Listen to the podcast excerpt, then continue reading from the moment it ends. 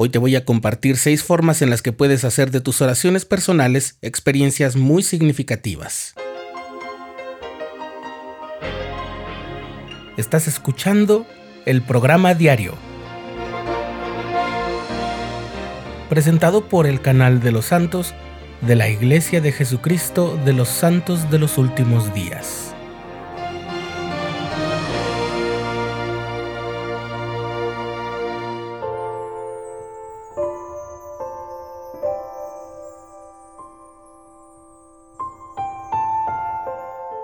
¿Has reflexionado en la eficacia de tus oraciones? ¿Qué tan cerca te sientes de tu Padre Celestial? ¿Crees que tus oraciones son contestadas? ¿Sientes que el tiempo que dedicas a orar enriquece y eleva tu alma? ¿Crees que puedes mejorar en ese aspecto? En 2004, el elder Joseph B. Worthling, que era miembro del quórum de los doce apóstoles, publicó un mensaje dedicado al tema de la oración en el que nos hace esas preguntas.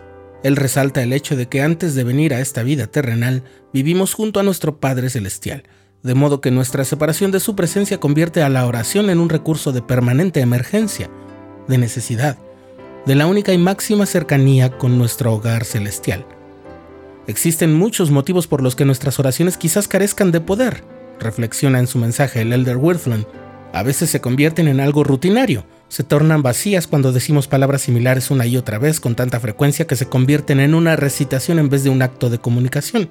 Esas son las vanas repeticiones de las que habló el Señor. De todas las cosas que el Elder detalla y explica en ese mensaje, la parte que más me impresiona es cuando, basado en uno de los salmos del rey David, desentraña un modelo inspirado para mejorar nuestras oraciones que consta de seis instancias, aspectos o pasos.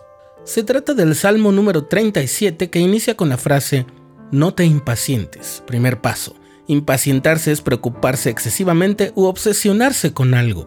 Inquietarnos adecuadamente por algo puede llevarnos a tomar una decisión acertada, pero el preocuparse por aquello que escapa de nuestro control puede llegar a paralizarnos y desmoralizarnos.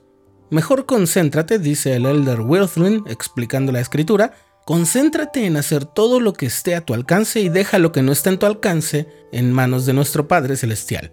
Él se hará cargo de la preocupación y del temor debemos aprender a no impacientarnos. El segundo paso es confía en Jehová. Está en el versículo 3. ¿Por qué debemos confiar en Él? Porque es nuestro amoroso y omnisciente Padre Celestial, el dador de todo buen don. Porque nos conoce y desea que seamos felices, que tengamos éxito y que regresemos con Él. Dios está en su cielo, es perfecto y nos ama. Recuerdo cómo mi querida madre confió mi seguridad en nuestro Padre Celestial, así lo dice el Elder Wilson, cuando yo era capitán del equipo de fútbol americano de la escuela secundaria East en Salt Lake City y en la Universidad de Utah. Durante todo ese tiempo no creo que mi madre dejara de orar por mi seguridad. Confiaba en nuestro Padre y dependía de Él para protegerme de graves daños infligidos en los partidos. Aunque resulté con un buen número de golpes y moretones, jamás sufrí una lesión de trascendencia. El tercer paso es haz el bien. Está en el versículo 3 también. Hacemos el bien porque somos seguidores de Cristo. Hacemos el bien porque somos miembros de su iglesia, porque hemos concertado solemnes convenios de ser como una luz al mundo.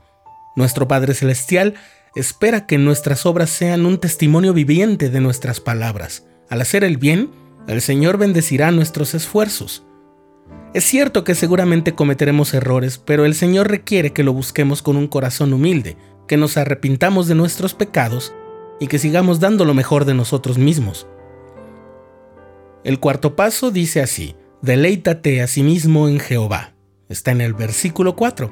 ¡Qué doctrina tan maravillosa!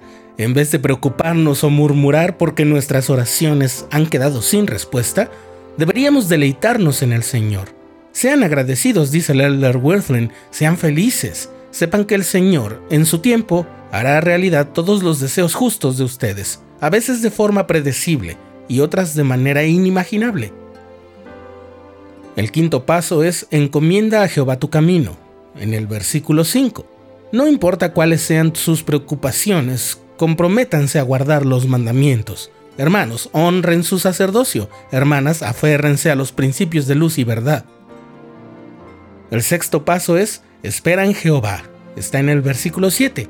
A veces esperar es lo más difícil. El Señor tiene su propio horario y aunque puede llegar a frustrarnos, su horario siempre es perfecto.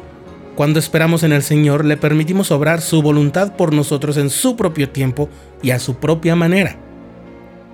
Este modelo que el elder Joseph B. Worthling desentrañó del Salmo 37 para mejorar nuestras oraciones bien vale ser puesto a prueba. Para terminar, vuelvo con sus mismas palabras de despedida en aquel mensaje. Las ricas bendiciones que vienen a nuestra vida a través de la oración están al alcance de todos. Todos somos iguales en nuestra capacidad de acercarnos al trono de nuestro Rey Celestial. El Salvador nos dice, He aquí, yo estoy a la puerta y llamo. Si alguno oye mi voz y abre la puerta, entraré a él y cenaré con él y él conmigo. Cuando nos acercamos a nuestro Padre Celestial en el nombre de Cristo, abrimos las ventanas de los cielos, ya que de Él recibimos verdad, luz y conocimiento.